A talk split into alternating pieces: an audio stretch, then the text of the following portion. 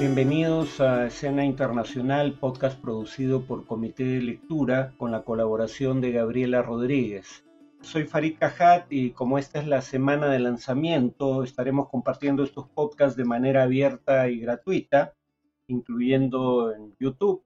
Pero a partir de la próxima semana estos podcasts estarán disponibles solo para suscriptores de Comité de Lectura. Si están interesados en suscribirse, pueden hacerlo yendo a la página de Comité de Lectura, comitedelectura.pe barra diagonal planes o usando el enlace en la descripción de este episodio.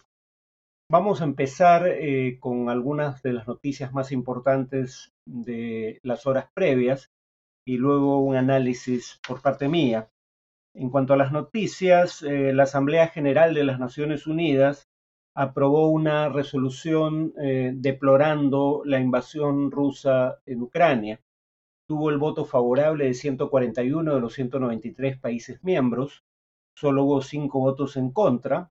Los de los dos países que, eh, digamos, actuaron conjuntamente en la invasión, Rusia y Bielorrusia, además de Corea del Norte, Eritrea y Siria. Entre las abstenciones hubo eh, países tan importantes en el sistema internacional como China o la India. Eh, en cuanto al tenor de la resolución, esta reafirma su compromiso con la soberanía, independencia, unidad e integridad territorial de Ucrania dentro de los límites internacionalmente reconocidos y deplora en los términos más fuertes la invasión. Demanda el cese inmediato del uso de la fuerza y el retiro inmediato, completo e incondicional de las tropas rusas eh, afincadas en Ucrania. Habría que añadir que eh, estas resoluciones no son de carácter vinculantes, es decir, no son legalmente exigibles, a diferencia de eh, las resoluciones del Consejo de Seguridad de la ONU, pero en el Consejo de Seguridad no puede adoptarse una resolución similar por el veto de la propia Rusia siguen los cambios de postura de países europeos, sobre todo países europeos bajo gobiernos eh, socialdemócratas, en torno a Rusia. Habíamos hablado en el podcast anterior del cambio histórico que se ha producido en Alemania. Lo mismo está ocurriendo en España. El gobierno español, eh, presidido por Pedro Sánchez, del Partido Socialista Obrero de ese país, eh, decidió por primera vez enviar material militar ofensivo a la resistencia ucraniana eh, en lugar de la posición anterior eh, en la cual eh, decía que se limitaba a contribuir a los envíos que realizaría la Comisión Europea. esto ha generado tensiones en la coalición de este gobierno de izquierda.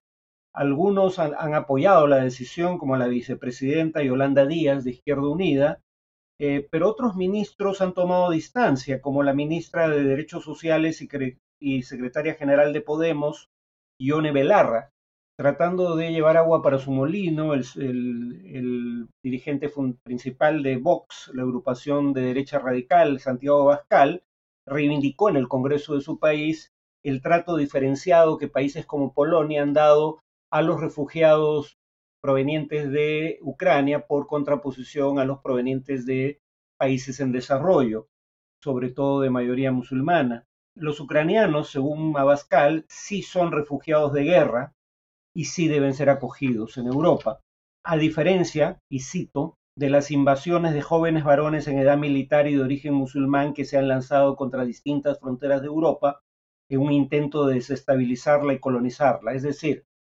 eh, un argumento por demás implausible, eh, los refugiados no han tomado esta decisión de motu propio y para tratar de huir de situaciones de guerra como la de Siria, bastante mayor en sus eh, implicaciones humanitarias que la de Ucrania hasta ahora, eh, para buscar un mejor futuro en Europa. No, son parte de un plan deliberado para inundar Europa con eh, jóvenes musulmanes de piel oscura, cosa que no se suele relevar, pero es un factor, pobres, los eh, príncipes, digamos, saudíes que se afincan en Londres o los oligarcas rusos no generan este tipo de eh, animadversión. Eso es algo que se aplica contra los inmigrantes de bajos ingresos.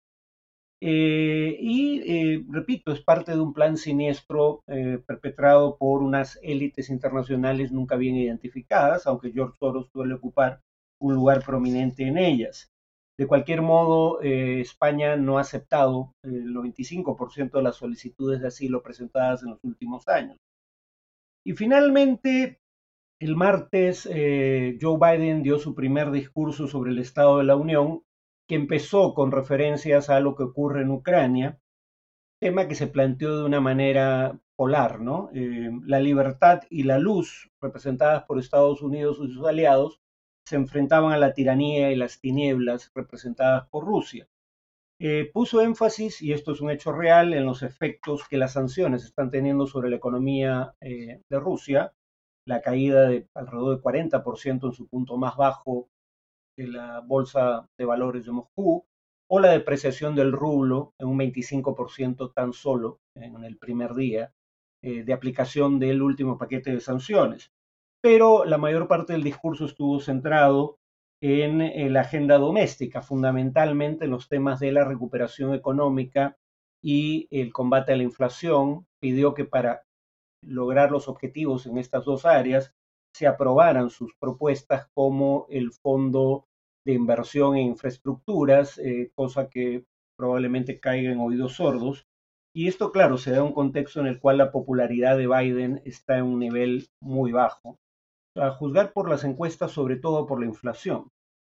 En cuanto al tema de análisis del día, eh, Básicamente eh, hubo quienes llamaron la atención sobre el hecho de que aviones de defensa, eh, aviones militares, para decirlo claramente, de la República Popular China, fueron avistados cerca de las costas de eh, Taiwán.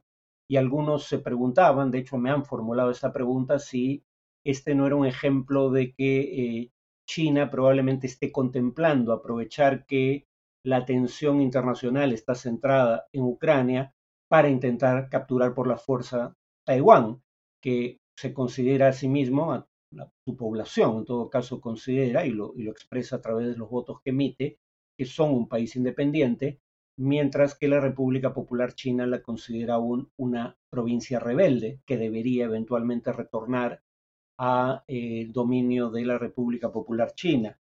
Por suerte, esto no es el indicio ominoso de eh, una invasión eh, inminente. En primer lugar, los aviones chinos fueron detectados en la zona de identificación de defensa aérea de Taiwán, no en espacio aéreo taiwanés. ¿no? Eh, la zona de identificación de defensa aérea es más extensa que el espacio aéreo taiwanés, incluye aguas internacionales, o sea, digamos, está sobre aguas internacionales, Luego entonces no hay propiamente una violación de la soberanía de Taiwán, que China de cualquier modo no reconoce, pero no hay formalmente una violación de esa soberanía. Y además este es un hecho habitual. Solo en 2020 hubo 380 de estas incursiones eh, y ha habido, se han registrado 969 en total. Por lo demás, eh, Taiwán es bastante más importante para Estados Unidos que Ucrania, para decirlo con claridad por poner algunos indicios ¿no? o indicadores, eh, Ucrania eh, ocupa el número 67 en importancia entre los socios comerciales de Estados Unidos. Taiwán está entre los 10 primeros, es el noveno socio comercial de los Estados Unidos por monto de comercio. Pero además Taiwán es importante en áreas vitales para la economía internacional, para las cadenas de suministros globales, como la producción de semiconductores, y además Taiwán es parte de lo que algunos estrategas norteamericanos dan en llamar la primera cadena de islas. ¿Qué quiere decir esto? Que en la eventualidad de eh, un conflicto con China, no necesariamente un conflicto armado, pero un conflicto de intereses que lleve al uso de la fuerza, Estados Unidos podría intentar crear dos cercos marítimos sobre las rutas comerciales chinas eh, el primero es la primera cadena de islas, como acabo de decir, en donde están Japón, eh, Taiwán, eh, Filipinas, países que son aliados estadounidenses y que podrían permitir que su territorio y espacio marítimo sea utilizado para impedir el paso de buques chinos. La segunda cadena de islas está mucho más hacia el este, incluye lugares que son parte de Estados Unidos como Guam, pero digamos, Taiwán tiene un lugar importante en cualquier estrategia de contención de la República Popular China para Estados Unidos, además de, de, que económicamente es mucho más importante para Estados Unidos que Ucrania. Habría que añadir que, a diferencia de Taiwán, a Ucrania la OTAN nunca le ha eh, concedido eh, garantías de seguridad. Esas solo se las hubiera concedido si Ucrania hubiese sido incorporada ya a la OTAN, cosa que no ha ocurrido. En cambio, sí hay garantías de seguridad eh, ofrecidas a Taiwán, bastante ambiguas. Es lo que en Estados Unidos llaman ambigüedad estratégica. Les leo pasajes que les ayudan a entender esta ambigüedad. ¿no? Cuando Estados Unidos decide reconocer a la República Popular China en 1972, los términos no podían ser más abstrusos. ¿no? Los Estados Unidos reconocen, esto es cita textual, que todos los chinos a ambos lados del estrecho de Taiwán mantienen que solo existe una China y que Taiwán es parte de China. Eh, pero añade inmediatamente, no hemos acordado tomar una posición en torno a la soberanía sobre Taiwán. O sea, admiten que hay una sola China, pero no dicen si está gobernada desde Taiwán, como fue la pretensión de ese país durante décadas, o por el régimen que impera en la República Popular China. Eh, y luego en el Acta de Relaciones con Taiwán de 1979, donde están las garantías de seguridad otorgadas a Taiwán, se lee lo siguiente. Estados Unidos se compromete, cito, a asistir a Taiwán para mantener su capacidad defensiva. No hay un compromiso explícito de pelear por Taiwán como sí lo hay en el artículo quinto de la Carta Atlántica dentro de la OTAN. Por si hubiera duda al respecto, añade lo siguiente. Cualquier intento de determinar el futuro de Taiwán por medios que no sean pacíficos será de grave preocupación para los Estados Unidos. A nadie le queda claro qué significa que sean de grave preocupación. Presumiblemente eso implicaría que son una preocupación tan grave como para meditar el uso de la fuerza, pero eso no está dicho explícitamente en el documento, aprobado por el Congreso, como dije, en 1979. Pero siendo así de ambiguo, esto es más de lo que Estados Unidos o la OTAN le hayan ofrecido jamás a Ucrania.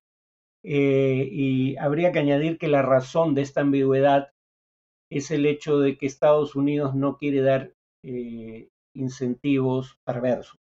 En el caso de Taiwán, ¿cuál sería el incentivo perverso? Si Estados Unidos decidiera dar una garantía de seguridad inequívoca, en caso de un ataque militar a Taiwán, intervendremos militarmente, eso podría darle a los gobernantes de Taiwán, eh, digamos, la seguridad suficiente como para lanzar acciones provocativas frente a la República Popular China, contando que ésta no se atrevería a lanzar un ataque por temor a la intervención militar de los Estados Unidos, cosa que ya ocurrió, habría que añadir, a inicios de la década del 50 del siglo XX. Y esa es la razón por la que China no logró recapturar Taiwán.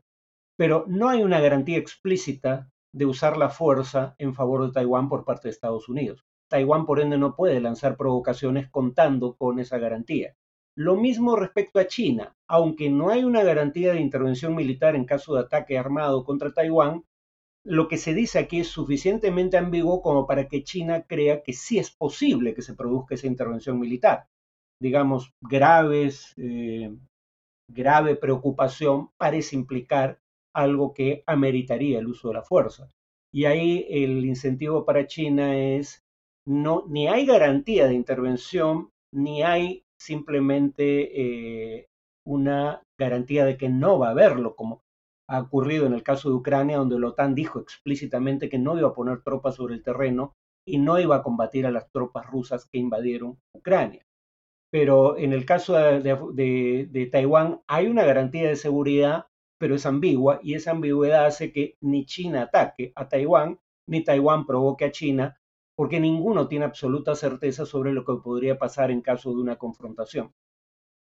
Eso es todo por el episodio de hoy. Eh, el siguiente episodio se emitirá el sábado. Como ya indiqué, eh, estos episodios iniciales eh, son de libre acceso, pero a partir de la próxima semana hay que estar suscrito a Comité de Lectura para tener acceso a estos podcasts. Buenos días.